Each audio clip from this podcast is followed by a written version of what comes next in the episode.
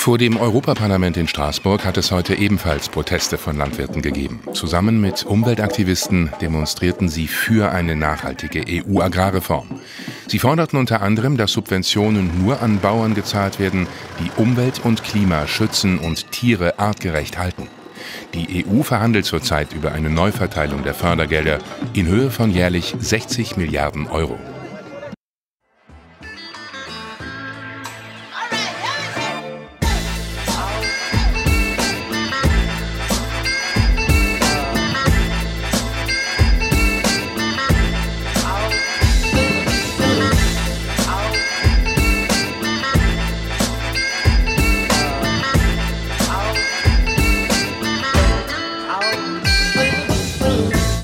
Herzlich willkommen zur 22. Folge des Underdogs Podcasts.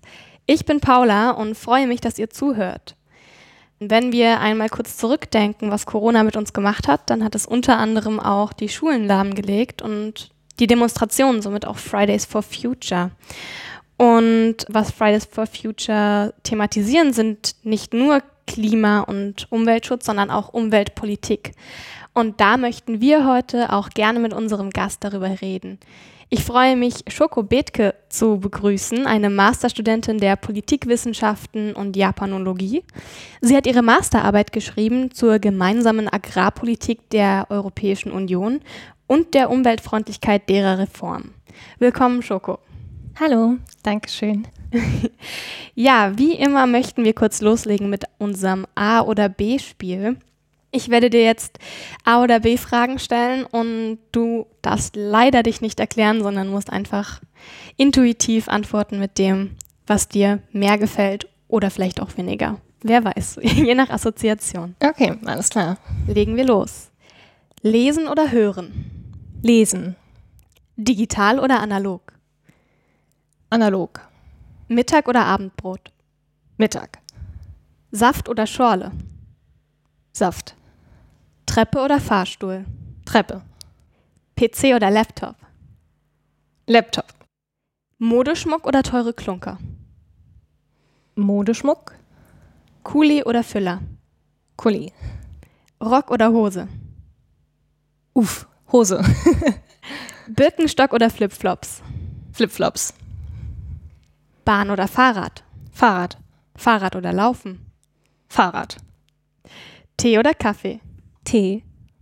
Warm oder kalt? Warm. Frühling oder Herbst? Frühling. Ibiza oder MacPom? MacPom. Berge oder Meer? Meer. Kneipe oder Restaurant? Kneipe. Spinne oder Mücke? Spinne. Hörsaal oder Online-Meeting?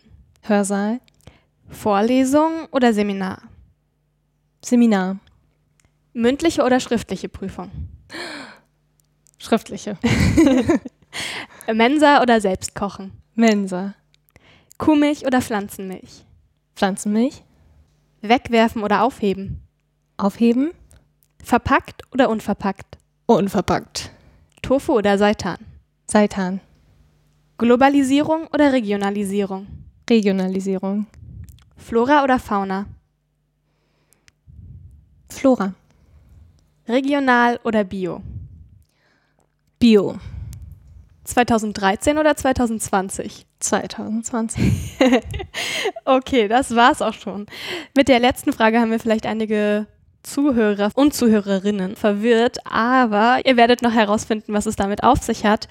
Denn jetzt möchten wir natürlich auch gleich ins Thema einsteigen. Möchtest du uns kurz erzählen, worum es in deiner Masterarbeit geht? Ähm, ja, genau. Also wie du schon gesagt hast, in meiner Masterarbeit handelt es sich um die Agrarreform und zwar konkret um die EU-Agrarreform. Die EU-Agrarpolitik nennt sich die GAP, auch GAP genannt. Ich bevorzuge GAP. Und ich habe untersucht, inwiefern wissenschaftliche Kritik zum Bezug auf Umwelt und Klimaschutz in die neue GAP ab 2020, also 21 bis 27, aufgenommen wurde. Ah, okay, spannend. Und ähm, wie bist du darauf gekommen, das zu untersuchen? darauf gekommen bin ich durch meine vorherige Hausarbeit. Ich hatte vorher eine Hausarbeit über die EU-Plastikrichtlinie geschrieben, bei derselben Dozentin, bei der ich jetzt auch meine Masterarbeit schreibe. Und mir hat die Thematik sehr viel Spaß gemacht. Die Recherchearbeit hat Spaß gemacht. Das war meine erste Hausarbeit oder Arbeit, die einen grünen Fokus hatte. Und als ich dann die Hausarbeit abgegeben hatte, ich habe auch eine ganz gute Note dafür bekommen, wollte ich dann bei der Masterarbeit in eine ähnliche Richtung gehen. Also erstmal stand fest, okay, ich möchte einen grünen Fokus haben. Okay, das heißt, ähm, über die Plastikrichtlinie, die ja auch schon mit der EU zu tun hat und mit der EU-Politik irgendwie, wusstest du dann, du möchtest was Grünes mit EU-Politik machen? Genau. Genau. Und ähm, warum war dir das wichtig? Ähm, also zum einen, weil mir das auch privat sehr wichtig ist. Ich bin bei, ich weiß nicht, ob ihr das kennt, beim Krummen Eck, das ist so ein Lebensmittelrettungsladen tätig aber auch, weil das Thema gerade sehr aktuell ist durch Proteste wie von Extinction Rebellion oder von Fridays for Futures und wahrscheinlich sehr viele andere Klimaproteste. Und für mich hat das eine enorme Wichtigkeit, sich auch den Fokus auch mal auf die Umwelt und das Klima zu legen. Mhm, und da gibt es ja aber jetzt auch total viele verschiedene Ansätze, wie man eine wissenschaftliche Arbeit über Umwelt- und Klimapolitik schreiben kann. Mhm. Wie kam es, dass du dich auf die Agrarpolitik spezialisieren wolltest? Das hatte was damit zu tun, dass ich ursprünglich über die Tierproduktion schreiben wollte, also insbesondere den Fokus auf Viehhaltung und die Massenproduktion in der Viehhaltung.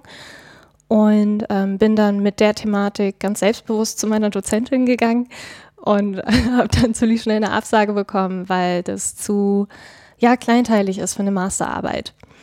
Und stattdessen haben wir dann, das hat einen Monat oder so gedauert, dieser ähm, Findungsprozess de, der Thematik. Und irgendwann haben wir uns dann darauf geeinigt, dass wir oder dass ich die GAP in Fokus nehme, weil die GAP eben die Agrarpolitik umfasst und die Landwirtschaft. Und äh, Viehzucht ist ja auch ein Aspekt der Landwirtschaft. Und dass ich aber dann nicht den Fokus nur auf die Viehproduktion und Überproduktion setze, sondern auf andere Aspekte wie, ja, also Greening und Cross-Compliance und Direktzahlungen und so. Ah, okay. Also dich hat eigentlich am Anfang die Fleischproduktion sehr interessiert und weil das ja auch ein wichtiger Teil von, naja, ich sag mal, Umweltschutzmaßnahmen, die man berücksichtigen müsste, ist, bist du quasi so zur Landwirtschaft und Agrarpolitik gekommen? Genau, also ich denke, es wird unterschätzt, wie viel Fleischproduktion oder generell der Konsum von tierischen Produkten, was das für eine Auswirkung auf die Umwelt und das Klima hat. Ähm, sehr oft wird der Fokus irgendwie auf Verkehr oder Industrie gelegt. Okay, also Agrarwirtschaft ist auch Industrie, aber ähm, zum Beispiel der THG, also der Treibhausgasausstoß, mhm. wird, glaube ich, sehr stark unterschätzt oder was das für eine Wasserverseuchung ähm, auf sich hat und wie viel eigentlich an Ackerfeldern, ja. an Ackerflächen ausgerodet werden, nur um Futter zu Mittel zu produzieren, die dann eben ja für die Tierproduktion ja. benutzt werden. Jetzt steigen wir ja hier schon total thematisch oh, ein. Ja. Super spannend, da möchte ich auf jeden Fall später noch drauf zurückkommen. Okay. Aber vielleicht ist es interessant, erst mal kurz zu erklären, was eigentlich die GAP nochmal genau ist und welche Rolle sie in der EU einnimmt. Mhm. Und zwar ähm, die GAP, wie schon gesagt, die gemeinsame Agrarpolitik, wurde im Jahr 1958 beschlossen durch den Vertrag von Rom. Und damals waren das noch die sechs Gründungsstaaten der EU. Also Deutschland war auch mit dabei, neben Belgien, Frankreich, Italien, Luxemburg und Niederlande. Und kurz gesagt wurde geschafft, dass ein freier Warenverkehr ermöglicht wurde. Und es wurde ursprünglich auch gegründet nach dem Weltkrieg und um den Selbstversorgungsgrad zu stabilisieren, weil nach dem Krieg dann eben eine starke Hungersnot dann auch geherrscht hat, dass sich die Staaten dann gegenseitig unterstützen konnten und ähm, ihre Bevölkerung äh, vernünftig ernähren durften oder ernähren konnten. Hm, also ist die GAP quasi mit eines der ursprünglichsten Bausteine der Europäischen Union. Okay. Und es wurde gemacht, um gemeinsam zu sichern, dass Europa sich selber ernähren kann und wieder alle Leute irgendwann hoffentlich genügend Lebensmittel haben. Genau. Was ist jetzt heute damit? Ist das geblieben, diese Rolle? Also die GRP wurde wie auch ähm, viele andere Institutionen, wurde immer wieder erneuert. Also vor allem seit den 1970er Jahren gab es immer wieder Reformen, die so alle drei bis sieben Jahre dann stattgefunden haben. Und insbesondere in der Reform 2003, das wird auch die Fischler-Reform genannt, wurden zum Beispiel Direktzahlungen an verpflichtende Mindeststandards namens Cross-Compliance verknüpft. Die Cross-Compliance gab es schon vorher im Jahr 92, aber damals war es nur eine freiwillige Maßnahme und damals war es nicht mit dem Aspekt Umwelt verknüpft. Das heißt, erst seit 2003 wird die GAP mit Umweltmaßnahmen ähm, in Verbindung gesetzt. Und später wurde dann das Screening auch eingeführt. Darauf kommen wir dann später noch zu sprechen. Aber genau, also finanziert wird die GAP zum Beispiel durch den EU-Haushalt und zwar im Jahr 2019 betrug das eben 36,1 Prozent. Das heißt, äh, es ist schon eine große Menge vom EU-Haushalt, was die GAP da einnimmt. Ah, okay. Also sind das ähm, eine Gruppe von Abgeordneten, ExpertInnen und so weiter und so fort, die dann über Themen der Agrarpolitik debattieren und in mehr oder weniger regelmäßigen Abständen Reformen herausgeben. Genau, also das ist ähm, ganz an der Spitze steht Phil Hogan zum Beispiel, das ist der EU-Agrarkommissar. Dann sind noch ähm, etliche Regierungs- und Staatschefs mit dabei und das EU-Parlament, das ähm, zusammen die Reformen ausarbeitet und ja, für eine Erneuerung äh, ja, zuständig ja. ist. Okay, und du hast gerade noch gesagt, dass der Umweltschutz lange gar keine Rolle spielte, sondern erst 2003 in der wahrscheinlich Reform, die 2003 veröffentlicht wurde, das erste Mal anklang. Genau, also die Cross-Compliance ähm, gab es schon vorher, aber es war nur eine freiwillige Maßnahme und erst 2003 wurde es verpflichtend eingeführt. Mhm wenn die jetzt etwas beschließen, eine Reform rausgeben, ist das eher so eine Art Empfehlung, liebe Mitgliedstaaten, macht doch bitte mal das? Oder wird das kontrolliert und ist es wirklich ein, ein Gesetz? Also es sind schon verpflichtende Maßnahmen und es wird auch kontrolliert. Das ist aber Teil meiner Masterarbeit, dass die Kontrollen eben nur zu gering oder zu selten oder sogar angekündigt stattfinden und somit die wirklichen Umweltstandards gar nicht eingehalten werden. Also es gibt durchaus Kontrollen, aber es wirkt sich nicht wirklich auf den Umweltschutz aus. Okay, also theoretisch ist es verpflichtend, aber wie das mit der Umsetzung ist, kommt drauf an, wie gut die Kontrollen sind. Genau. Ja, okay. Ähm, ja, dann lass uns doch ein bisschen mehr über den Umweltschutz sprechen. Das mhm. ist schließlich auch dein Thema. Also ja. 2003 das erste Mal angeklungen und du hast jetzt schon mehrfach Cross-Complaints erwähnt. Ja. Magst du das vielleicht nochmal ein bisschen äh, weiter erklären? Genau, also Cross-Compliance, ähm, abgekürzt auch CC, ist eine Maßnahme, die im Jahr 92 eingeführt wurde. Und das sind quasi umweltrechtliche Anforderungen, ähm, von deren Einhaltung die Direktzahlungen abhängen. Und die Direktzahlungen sind eben Zahlungen, die die Landwirtinnen und Landwirte gehen. Und das macht den allergrößten Teil des GAP-Haushalts aus. Ja. Also die GAP gibt am meisten Geld für die Direktzahlungen aus. Und damit das eben einen Umwelt Aspekt hat, wurde das Cross-Compliance eingeführt, damit, wenn die Landwirte Zahlungen haben wollen, dass sie dann eben auch Umweltmaßnahmen einführen sollen. Genau, aber erst 2003 wurde das verpflichtend eingeführt und vorher wurde gar nicht bei der Landwirtschaft auf Umweltmaßnahmen geachtet. Hm, okay, das heißt dann quasi, die EU unterstützt mit diesen Direktzahlungen die regionale Landwirtschaft, um die Ernährung der EU zu sichern, damit die Landwirte sich über Wasser halten können. Und wenn diese gewisse Standards erfüllen, wie zum Beispiel, hm, ich weiß nicht, bei der Tierhaltung vielleicht eine Mindestquadratmeterzahl pro Tier oder und so weiter und so fort, dann bekommen sie diese Direktzahlungen oder habe ich das falsch verstanden? Nee, also prinzipiell war es richtig. Ähm, bei den Cross-Compliance handelt es sich aber zum Beispiel nicht um Tierhaltung. Also Tierhaltung ist überhaupt kein Aspekt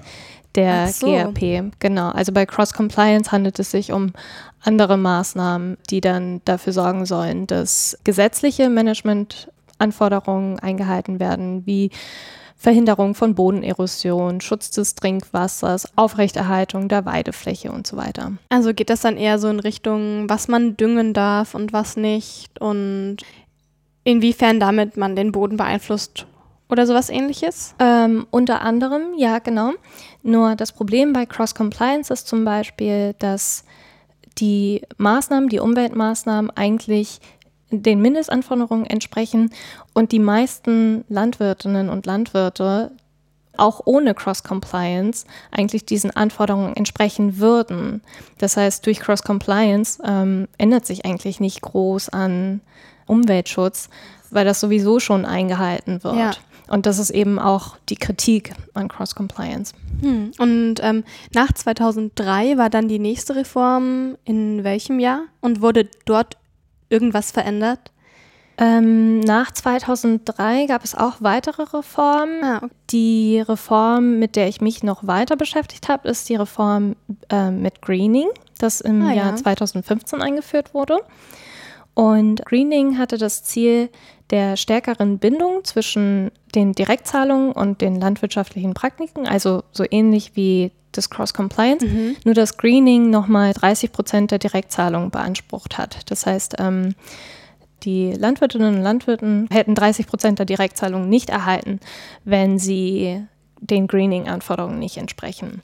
Aber ähnlich wie bei Cross-Compliance besteht hier auch das Problem, dass äh, die Kontrolldichte zu gering ist und dass die Anforderungen sowieso fast eingehalten werden oder dass das nur eine geringe Zahl von Betrieben betrifft.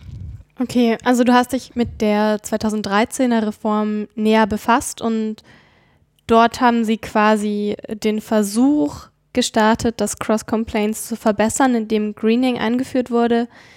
Und du hast aber in deiner Untersuchung quasi gemerkt, dass das auch nicht so viel besser ist für den Umweltschutz. Genau, also die Kontrollen fallen zu gering aus. Also teilweise gibt es nur eine einprozentige Kontrolle und die werden dann auch zusätzlich angekündigt. Ökolandbetriebe und Kleinbauern werden nicht mit einkalkuliert, weil von ihnen gesagt wird, ja, ähm, sie halten sowieso ein oder so. Und dabei gibt es aber Recherche, die nachgewiesen hat, dass Ökolandbetriebe teilweise genauso schlechte Artenvielfalt beispielsweise auf ihren Ackern haben als konventionelle Betriebe.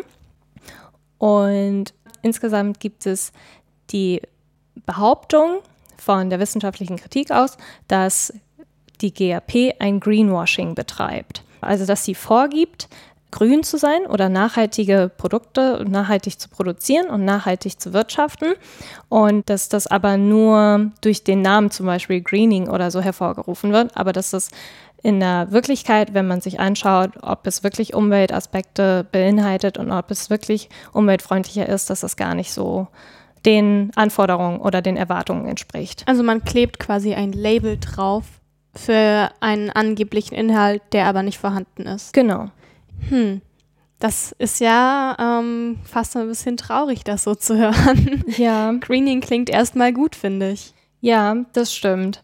Aber meine Fragestellung lautete, dass die Reformen immer wieder erneuert worden sind. Also die GAP wurde immer wieder reformiert.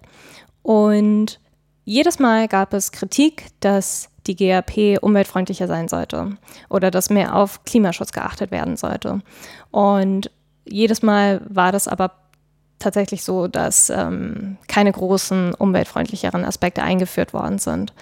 Und meine Fragestellung lautete da dann eben, ob das für die GAP im Jahr 2020, das dann 21 eingeführt werden soll, ob das genauso wäre. Also, dass es wissenschaftliche Kritik gibt und auch sehr viele Reformideen auch vorhanden sind, aber dass die eben nicht für die neue Reform aufgegriffen werden. Okay, also du hast dir die Reform von 2013 genommen und die Reform von 2020 und dir genau angesehen, was steht da genau drin und welche Themen betreffen den Umweltschutz, was ist für die 2013er Reform für Kritik aufgetaucht und wurde diese Kritik 2020 umgesetzt. Also quasi ist die Reform von 2020 umweltfreundlicher geworden, oder? Genau, also ich habe mir nicht nur die Reform 2013 angeschaut, sondern auch die Reform von vorher, weil Cross-Compliance gab es zum Beispiel schon vorher. Aber hauptsächlich habe ich mir angeschaut, wie ist die GAP jetzt oder wie funktioniert sie jetzt, was gibt es jetzt für Umweltmaßnahmen und wie kann man diese verbessern. Okay, na dann interessiert es mich jetzt natürlich, was hat sich 2020 verändert? Oder was waren außer Greening vielleicht auch 2013 schon Ansätze, die aber kritisiert wurden?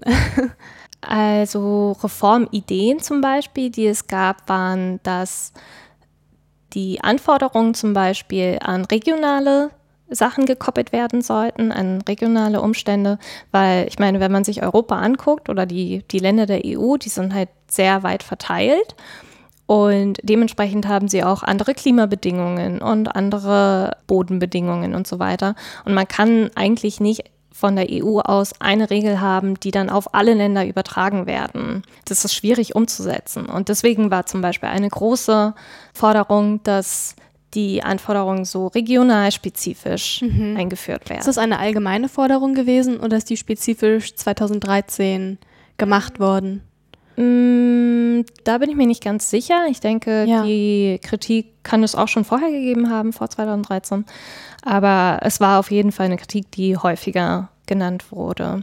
Ja. Und eine weitere Kritik war, dass die Direktzahlungen vollständig an Ökologisierungsmaßnahmen gekoppelt werden sollten. Also dass Landwirtinnen und Landwirte nur Zahlungen erhalten, wenn sie wirklich komplett sich an vollständige Ökomaßnahmen halten oder eine komplette Abschöpfung von Direktzahlungen. Ja. Ökomaßnahmen bedeutet doch aber jetzt nicht gleich, dass jeder Landwirt ähm, einen Biobetrieb aufmachen soll, oder? Sondern eher so, dass man darauf achtet, was mit der Umwelt passiert auf dem Land, wo ich was anbaue und so weiter. Genau, also dass einfach stärkere Achtung auf Artenschutz zum Beispiel oder auf Grünlandumbruch gelegt wird. Eine weitere Kritik, die ich mir noch angeschaut habe, da haben wir vorhin drüber gesprochen, ist ja. über die Überproduktion von der GAP. Mhm. Und zwar, dass die GAP gegründet wurde, um den Selbstversorgungsgrad der Bevölkerung zu füllen und dass das aber schon längst überschritten wurde. Und bei Fleisch beträgt das zum Beispiel 106 Prozent und bei Geflügel zum Beispiel wurde von 1992 auf 2007 ähm, auf 120 Prozent erhöht und diese Überproduktion wird exportiert. Und da gibt es auch eine Kritik, ähm, weil die Exportzahlen immer weiter steigen und die EU inzwischen den zweitgrößten Fleischerzeuger nach China darstellt. Also vorher in meiner Masterarbeit erkläre ich auch, warum Fleischproduktion insbesondere auch schlimm ist, neben THG-Emissionen und so weiter. Was ist das? THG mhm. ist die ähm, Treibhausgasemission. Ah, okay. Also durch die Wiederkäuersysteme von den Kühen und so weiter werden ja, ganz viele ja, Treibhausgase ja. ausgestoßen. Also neben einem großen Umweltverschmutzungsproblem stellt es auch ein Problem in den landwirtschaftlichen Betrieben in den Exportländern dar, weil dann eben die lokalen Märkte der schwächeren Regionen dann verdrängt werden, so ja. von den EU-Produkten. Okay, Moment, jetzt muss ich erstmal noch mal kurz drüber nachdenken. Also die GAP hat sich quasi gegründet ursprünglich, um die Eigenversorgung der EU zu sichern. Genau. Und das ist längst erreicht, wenn man die Fleischproduktion ansieht. Also man hat quasi genügend Fleisch, um die EU zu versorgen. Ja, also nicht nur Fleisch, alles Mögliche. Ja. Aber bei Fleisch ist es besonders schlimm. Ja, und das wird jetzt einfach exportiert. Genau. Also dient quasi der Ankurbelung der Wirtschaft. Genau. Okay. Okay. Gut. Das klingt irgendwie erstmal nicht naheliegend, weil wenn das Ziel einer Institution ist, sich selbst zu versorgen und das Ziel ist erreicht und man macht weiter. Ja. Und dadurch profitieren tun dann eben die Ernährungsindustrie, also Lebensmittelkonzerne. Ja, ja. Okay, und das macht dann auch vor Ort, was jetzt der letzte Punkt war, in den Ländern, in denen dann unsere Produkte exportiert werden, macht es die Strukturen vor Ort auch ein bisschen kaputt. Ja, also EU-Produkte werden auch zum Beispiel nach Japan oder USA oder Saudi-Arabien geliefert, aber es werden halt auch viele Produkte zum Beispiel ähm, in chinesische ländliche Regionen oder bestimmte afrikanische Länder geliefert. Und da werden eben in, in schwächeren Regionen die lokalen Märkte verdrängt. Und nimmt das eher zu? Um, okay, okay. Das heißt, wir produzieren mehr und mehr und mehr und exportieren einfach immer mehr. Genau. Es nimmt quasi nicht zu, weil die Bevölkerung vor Ort mehr Fleisch essen möchte oder mehr Weizen oder was weiß ich, sondern weil die EU merkt, das lohnt sich finanziell, wenn wir exportieren. Ja, genau. Also mhm. ähm, ein Aspekt, den ich eigentlich ähm, reinnehmen wollte, war noch, dass die EU-Bevölkerung immer zunehmend zum Beispiel mehr auf Umweltaspekte achtet und aus Umweltperspektiven auch so ein Trend zu sehen ist, dass man sich zum Beispiel vegetarisch oder vegan ernährt und deswegen dann auch auf tierische Produkte verzichtet. Aber die Tendenz ist dann eben, dass in der Landwirtschaft sehr, sehr viel und noch mehr tierische Produkte produziert werden. Mhm. Und wenn sie hier nicht konsumiert werden, dass sie dann exportiert werden. Also prinzipiell mein erster Gedanke war jetzt, dass es schlecht, weil das Ziel war ja nur, sich selbst zu versorgen und jetzt ist viel mehr und ich exportiere. Andererseits, wenn ich jetzt nochmal drüber nachdenke, an und für sich. Wir produzieren auch ganz viele Autos und exportieren die und das ist gut für unsere Wirtschaft und so weiter und so fort. Warum nicht landwirtschaftliche Produkte exportieren? Was ist da der Haken? Also warum gibt es Kritik daran? Also die Kritik daran ist, dass eben die lokalen Märkte dann auch verdrängt werden und dann die EU-Produkte auch teilweise so mit einer Absatzförderungspolitik finanziell unterstützt werden und dann vermarktet werden mit einem Slogan Enjoy It's from Europe. Das heißt, die Produkte wirken attraktiver. Und also die Kritik von der Wissenschaft besteht darin, dass durch immer mehr zunehmende und steigende Tierproduktion das Klima belastet wird. Es geht ja jetzt eher um den Umweltschutz. Ja. Und da ist quasi das Problem, wenn man hier vor Ort mehr produziert, dann haben wir eben auch mehr Probleme mit Treibhausgasen oder mit wohin mit der Gülle oder anderen Problemen wie Biodiversität und so weiter und so fort, oder?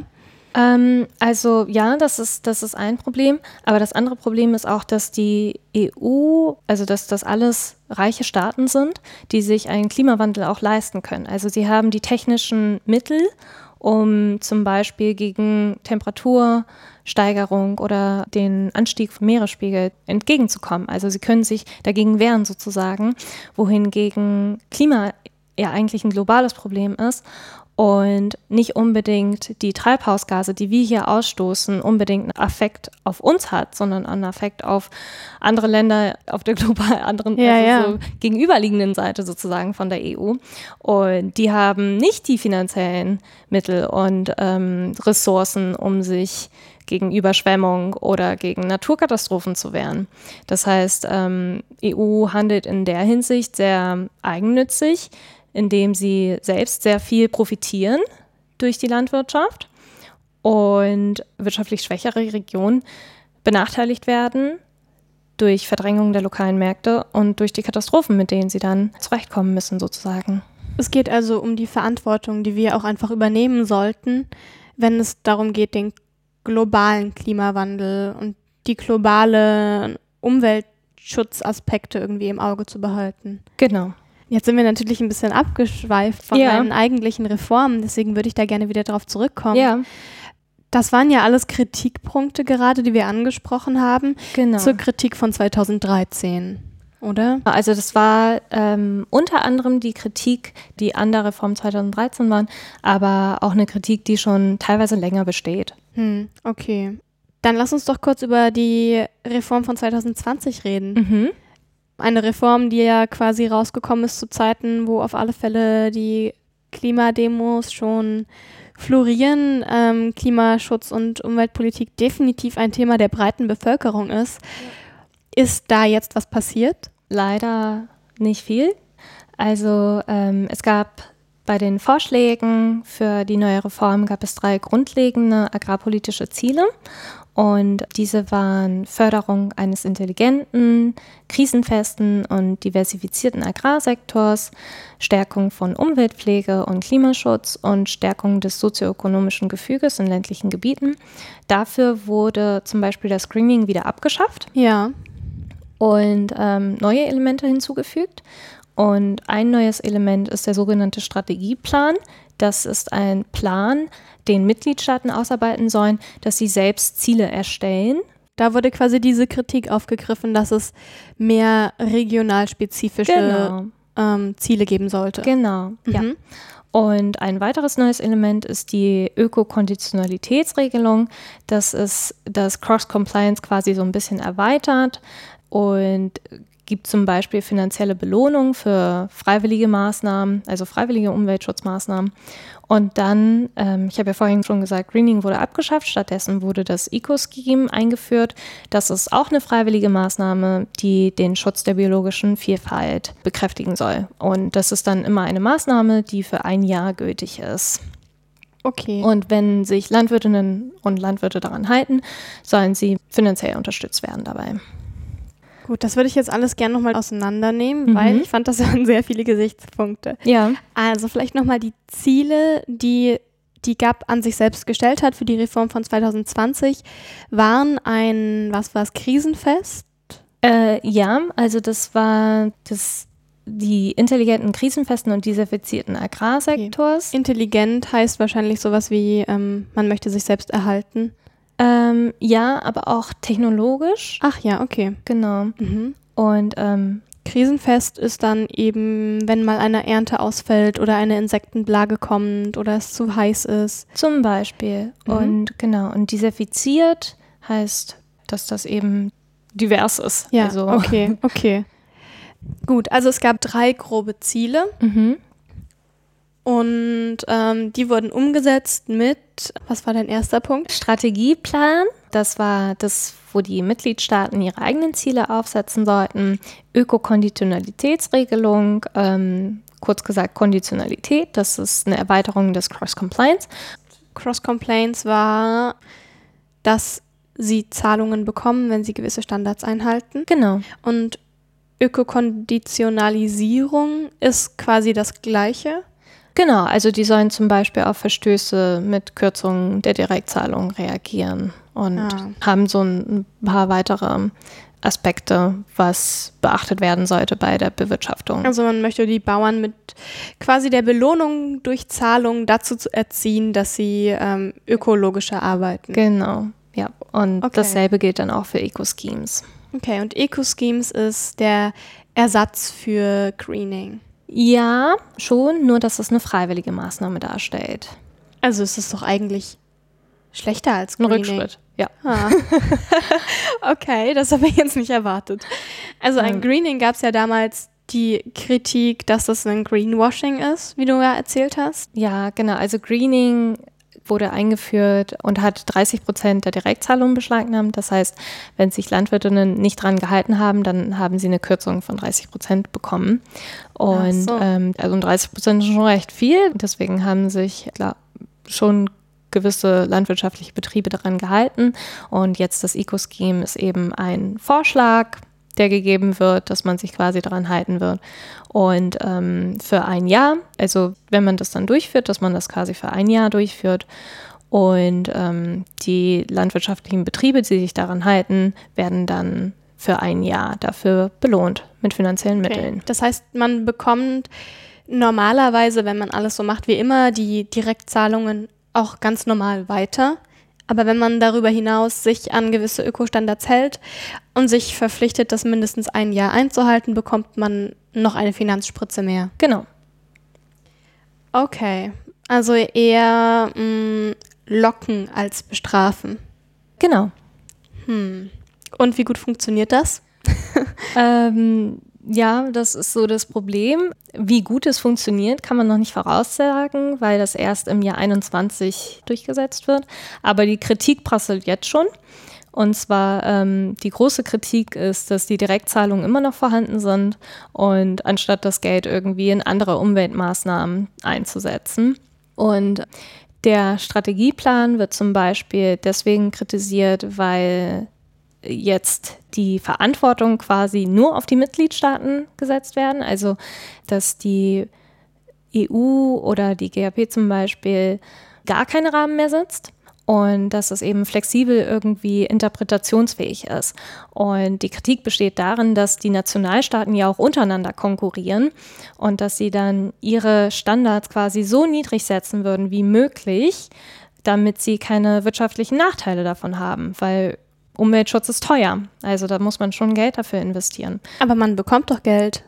Nicht für den Strategieplan. Also der Strategieplan ist quasi die ehemaligen Anforderungen wurden abgeschafft und sie sollen nationale, eigene, regionale Anforderungen anstellen. Und die Befürchtung ist eben, dass diese Standards sehr, sehr niedrig sein werden. Und Ach man so. bekommt dann Geld dafür, aber man würde genauso viel Geld bekommen für extrem gute Umweltschutzmaßnahmen, aber auch extrem niedrige Umweltschutzmaßnahmen. Ah, Also man okay. würde dasselbe Geld bekommen und dann entscheiden sich die meisten Mitgliedstaaten natürlich für die leichteren Maßnahmen. Hm. Also die EU hat quasi gesagt, wir sehen ein, dass wir keinen Plan entwickeln können, der für alle Länder gleich gilt, weil wir Mhm. regionale Unterschiede haben. Deswegen geben wir das euch an die Hand. Ihr sollt das selber entwickeln. Und das ist aber gefährlich, weil jedes Land dann quasi trotzdem eher seinen wirtschaftlichen Gewinn im Fokus sehen wird, voraussichtlich. Und sie sich deswegen alle eher unterbieten, als mit Standards überbieten. Genau, genau so sieht's aus. Also es gibt den Mitgliedstaaten wird mehr Flexibilität gegeben und deswegen ist das die Befürchtung, die dann daraus entstehen kann. Okay. Ja. Das klingt ein bisschen mh, gefährlich. Ja. Gibt es denn da schon irgendwelche Infos? Hat schon jemand einen Plan ausgearbeitet, irgendwelche Länder? Oder Nee, das weiß ich noch nicht. okay. Also- Aber wenn es erst 2021 umgesetzt werden soll, dann wird sich ja wahrscheinlich auch Zeit gelassen. Das ja, kann gut sein. Also ich glaube, die Mitgliedstaaten haben gerade sowieso andere Probleme. Ja, wahrscheinlich. Ähm, ja, und die Konditionalität und die Eco-Schemes waren die weiteren Aspekte. Bei der Konditionalität ist genauso eine Kritik vorhanden, weil die Mitgliedstaaten eigentlich genau dasselbe Problem wie bei den Strategieplanen, weil sie eben so wenige Auflagen wie möglich umsetzen, um einen Wettbewerbsvorteil im EU-Binnenmarkt zu haben. Und die Eco-Schemes werden natürlich kritisiert, weil das eine freiwillige Maßnahme ist. Und man kann aus der historischen Entwicklung sehen, dass zum Beispiel Cross-Compliance ja auch vorher eine freiwillige Maßnahme war und fast gar nicht umgesetzt wurde. Und erst im Jahr 2003, als es äh, verpflichtend war, dann eingeführt wurde, auch richtig in den Betrieben.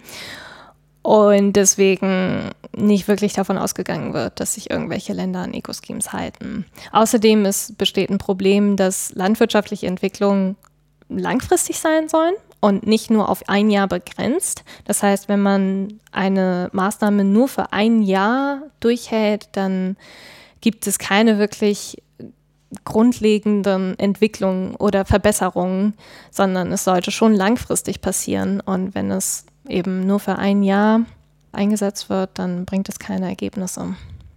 Ja, man kann natürlich aus Eigenmotivation heraus einen Plan entwickeln, der über die Jahre hinausgeht und man kann das dann wahrscheinlich auch jedes Jahr wieder beantragen und bekommt auch immer neu die Förderung, oder?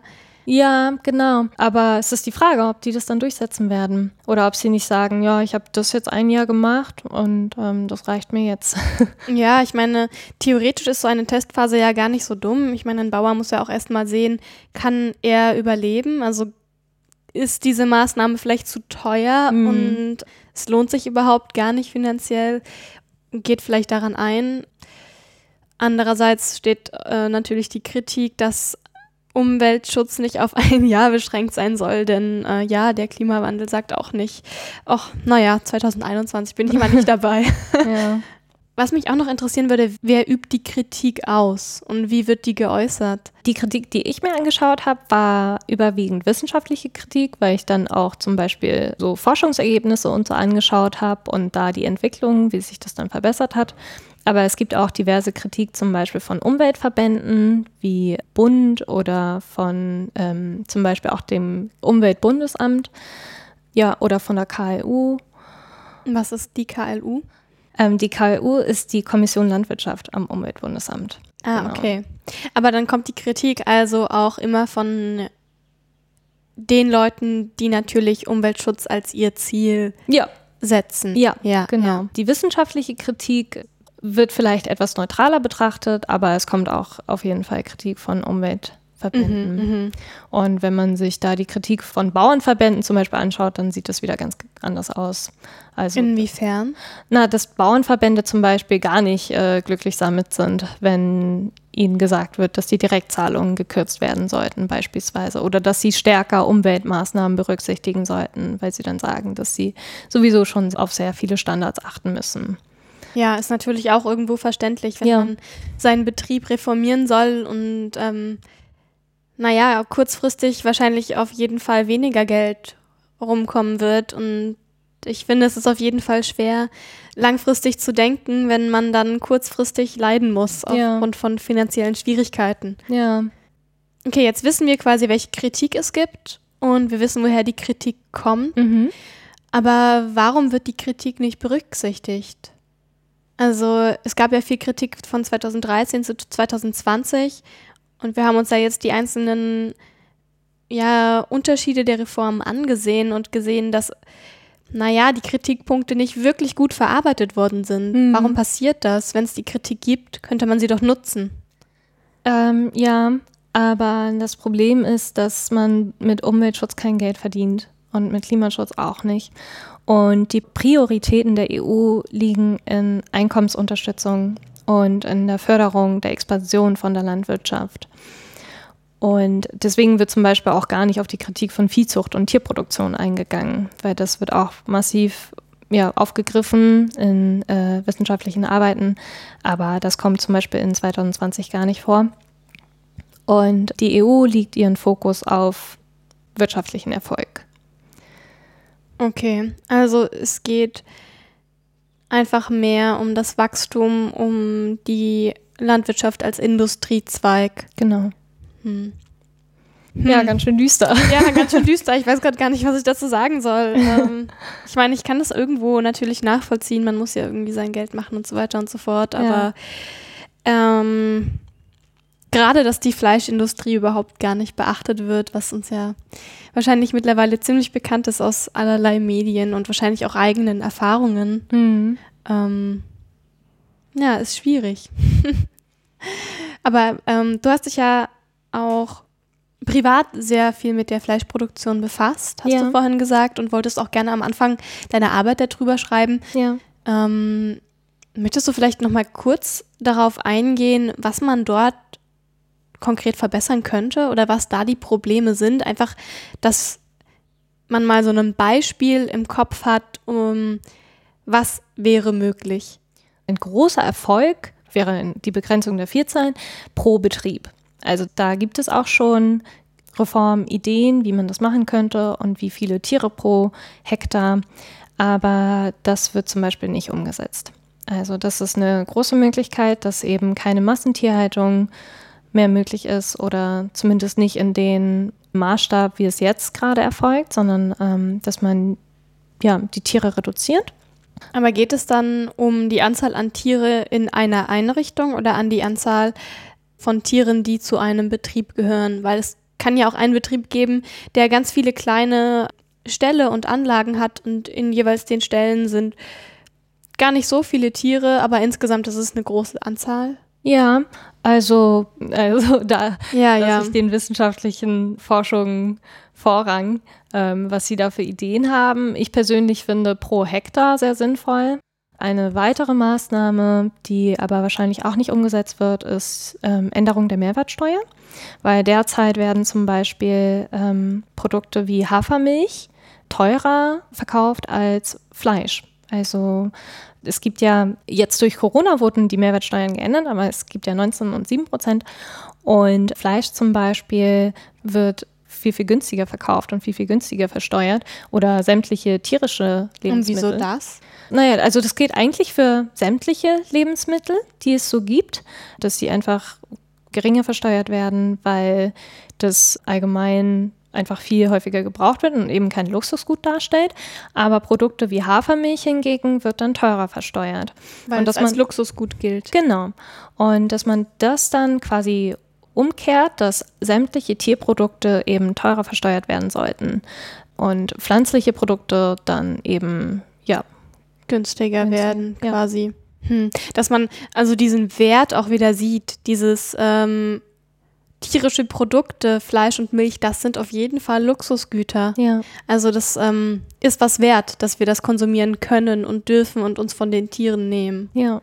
Also eine weitere Möglichkeit wäre zum Beispiel das Ampelsystem. Das gibt es bei den Eiern schon, dass eben beschriftet wird, ähm, was aus Ökobetrieben mhm. kommt und was aus Bodenhaltung und ähm, Freilandhaltung, dass man so Ampelsysteme auch bei Fleisch einführt oder äh, wenn man es ganz, ganz grotesk machen will, zum Beispiel auch bei Zigaretten gibt es das ja auch, ähm, dass man da diese abschreckenden Bilder hat. Das äh, weiß ich nicht. Also ich weiß, ja. dass es da Stimmen gibt, die das auch so propagieren wollen, ob das dann für Fleisch, also dass man da irgendwie ein Bild von der Massentierhaltung oder so einsetzt mhm. und dann den Konsum reduziert, das weiß ich nicht. Ich denke, da ist Steuer erhöhen schon praktischer, aber da haben wir dann wieder das Problem, dass es dann die sozial schwächeren Menschen betrifft. Und ähm, dann könnte man versuchen, die wieder irgendwie zu entlasten, indem sie dann irgendwelche finanziellen Vorteile bekommen.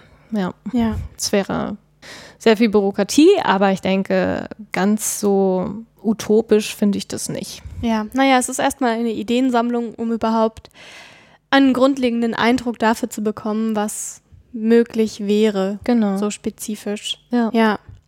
Und ähm, welche Bereiche müssten noch reformiert werden, damit die GAP umweltfreundlicher wird, außer die Fleischproduktion? Ähm, die Kritik ist, dass die Direktzahlungen komplett an Umweltaspekte gekoppelt werden sollen. Also wenn Landwirte und Landwirtinnen Direktzahlungen erhalten sollen, dass das komplett an Ökologisierungsmaßnahmen gekoppelt ist. Das ist ein großer Aspekt, dass so Maßnahmen wie Eco-Schemes nicht mehr freiwillig sind, sondern verpflichtend. Und dass sowas wie, wenn sie einen Strategieplan ausbringen, dass Mitgliedstaaten selbst einführen sollen, was ja prinzipiell gut ist, weil es dann Regionen berücksichtigt, dass dann trotzdem noch so auf der EU-Ebene einen Rahmen gibt, und ähm, dass sich dann die Mitgliedstaaten innerhalb dieses Rahmens. So etwas wie ein Mindeststandard. Genau, ja. genau. Und dass dieser Mindeststandard aber dann auch ordentliche Kriterien setzt. Hm. Okay. Das sind also Ideen, wie man es machen könnte. Mal sehen, was die nächste Reform, was bis dahin passiert. Ja. Gibt es Möglichkeiten, dass außerhalb der Reform auch Dinge durchgesetzt werden? Oder muss man wirklich jetzt quasi warten, bis die nächste Reform kommt und dann gibt es eventuell nächste Standards oder so sieht's aus. Also mhm. vor der Reform werden neue Ideen angebracht und die werden durchgeführt. Wenn man andere Ideen hat, werden sie dann ab der nächsten Reform durchgesetzt. Ja. Also ab 27. Okay, das heißt, wenn äh, jetzt jemand das hier hört und sich denkt, das kann doch überhaupt gar nicht sein, ja. dann ähm, ja, muss man quasi laut werden und versuchen, dass das gehört wird genau. bis zur nächsten Reform, so ungefähr. Hoffentlich, ja. Ja. Okay. Ja, hast du uns noch irgendetwas Wichtiges zu erzählen, was ich dich jetzt noch nicht gefragt habe? Eigentlich nicht. Okay. Nee. Ja, ansonsten würde ich sagen, dass wir erstmal grob durch sind mit mhm. dem Thema deiner Masterarbeit und ähm, ich würde noch ganz kurz dich nach dem krummen Eck fragen wollen. Mhm. Du hast ja vorhin angesprochen, dass du da engagiert bist. Ja. Wir können ja ein bisschen Schleichwerbung hier einbauen. Was genau passiert denn da? Was macht ihr dort? Ähm, das Krumme Eck ist ein Betrieb, das gegen Lebensmittelverschwendung kämpft. Und zwar werden äh, nicht nur in Deutschland, sondern ähm, überall EU-weit und auch global sehr, sehr viele Lebensmittel weggeworfen. Also in der EU haben wir das Problem, dass wir extrem viel überproduzieren und sehr, sehr viel davon wird weggeworfen. Und der Betrieb dient dazu, dass wir Supermärkte anfahren oder Drogeriemärkte oder wir haben auch zum Beispiel einen Biobauernhof, dass wir die anfahren und Lebensmittel, die an dem Tag aussortiert werden sollen, dann in den Laden bringen und dann dürfen das Nutzerinnen und Nutzer auf Spendenbasis diese Lebensmittel mitnehmen und retten sozusagen, weil sie halt noch genießbar sind. Und das ist eigentlich so das Grobe, was der Laden macht. Momentan haben wir den Globus als neuen Handlungspartner. Ach, schön. Ähm, ja, genau. Und ähm, der Laden ist deswegen jeden Tag wirklich voll. Und es ist immer wieder erstaunlich, wenn man sieht, wie viele Lebensmittel da weggeworfen werden. Und wird das Angebot gut wahrgenommen? Also kommen auch viele Leute vorbei? Ja, also auf jeden Fall. Also wir haben eigentlich nur Freitags, Samstags und Montags geöffnet und alles, was wir an dem Tag nicht gerettet bekommen, also was nicht gerettet wurde, bringen wir zum Verteiler mhm. im China Manhattan. Da kommt das ganz gut weg. Ansonsten ähm, fahren wir zum Beispiel auch ab und zu irgendwelche ja, Institutionen ab, die die Lebensmittel auch gut gebrauchen können. Aber wir sind nicht die Tafel. Ja. Also ähm, es kommen sehr viele Leute, die sehr, sehr viel mitnehmen, weil sie wahrscheinlich auf das Cake auch angewiesen sind. Aber wir sind nicht die Tafel, sondern wir wollen eigentlich zur Aufklärung dienen, dass man sich mal bewusst wird, wie viele Lebensmittel eigentlich weggeworfen werden und was eigentlich noch genießbar ist. Mhm. Macht ihr dann auch so eine Art Infoabende oder thematische Zusammenstellungen, dass man sich darüber mehr informieren kann? Ja, also es gibt eine Webseite und es gibt Social-Media-Kanäle. Dafür bin ich zum Beispiel zuständig auf Telegram, Instagram und Facebook. Und einmal im Monat gibt es auch ein Keck-Treffen sozusagen, wo dann neue Leute auch kommen können und dann sehen können, was da eigentlich für ein Team dahinter steckt und was wir für Sachen besprechen und mit was für Problemen wir ja innerhalb des Betriebs zu tun haben und so. Genau. Und wie finanziert ihr euch?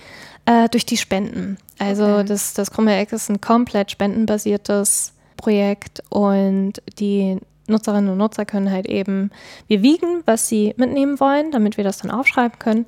Und dann, wir haben auch gar keine Spendenempfehlung, weil alle sollen das geben, was ihnen unsere Arbeit wert ist, sozusagen, weil wir alle ehrenamtlich arbeiten. Und das ist immer unterschiedlich, also von 10 Cent bis 20 Euro. Das ist ja sehr divers. Ja. Okay, also seid ihr auf jeden Fall nicht gewinnorientiert, sondern eher ein Projekt zur Schärfung der Sinne und Sensibilisierung für das Thema und ähm, ja, natürlich auch, um wirklich aktiv Lebensmittel zu retten. Genau. Okay, ja, schön, dass wir da nochmal kurz drüber geredet haben. Da bist du ja quasi thematisch Umweltschutz in der Masterarbeit und dann aber auch wirklich das Thema gelebt, die Nachhaltigkeit. Ich bedanke mich auf jeden Fall, dass du hier warst und äh, uns so viel erzählt hast. Ja. Ich glaube, da kann man auch viel für den Alltag mitnehmen. Und jetzt möchte ich aber natürlich noch ganz traditionsgemäß mhm. von dir wissen, ob du eine Take-Home-Message an die Zuhörerinnen und Zuhörer hast. Ja, ähm, ich denke, meine Arbeit klang so ein bisschen frustrierend, vor allem für Leute, die ähm, auf tierische Produkte verzichten. Und ähm, ich würde gern sagen, bitte lasst euch davon nicht entmutigen, weil es gibt immer noch Möglichkeiten zur Verbesserung. Man muss nur auf das Thema aufmerksam machen. Also Bildung und meinetwegen auch Petitionen unterschreiben oder sich irgendwie privat in sowas wie das krumme Eck oder andere Möglichkeiten organisieren. Ich denke, da gibt es sehr viele Variationen, wie man sich da einbringen kann. Und nur weil die Fleischproduktion jetzt nicht reduziert wird, sollte man sich davon nicht abhalten lassen, seine Ernährung umzustellen, sondern immer noch dafür kämpfen, dass es irgendwann besser wird. Okay, ja, vielen Dank für den Appell an den Idealismus. Ja. Und äh, vielen Dank fürs Zuhören an alle da draußen. Ich hoffe, dass die Folge euch was gebracht hat und ihr neben der Take-Home-Message natürlich auch noch viele andere Infos mitnehmen könnt. Und ich würde mich dann erstmal von dir verabschieden, Schoko. Danke, dass du hier warst. Ja, ich danke auch für die Aufnahme. Und wir hören uns dann in Folge 23. Bis zum nächsten Mal. Tschüss.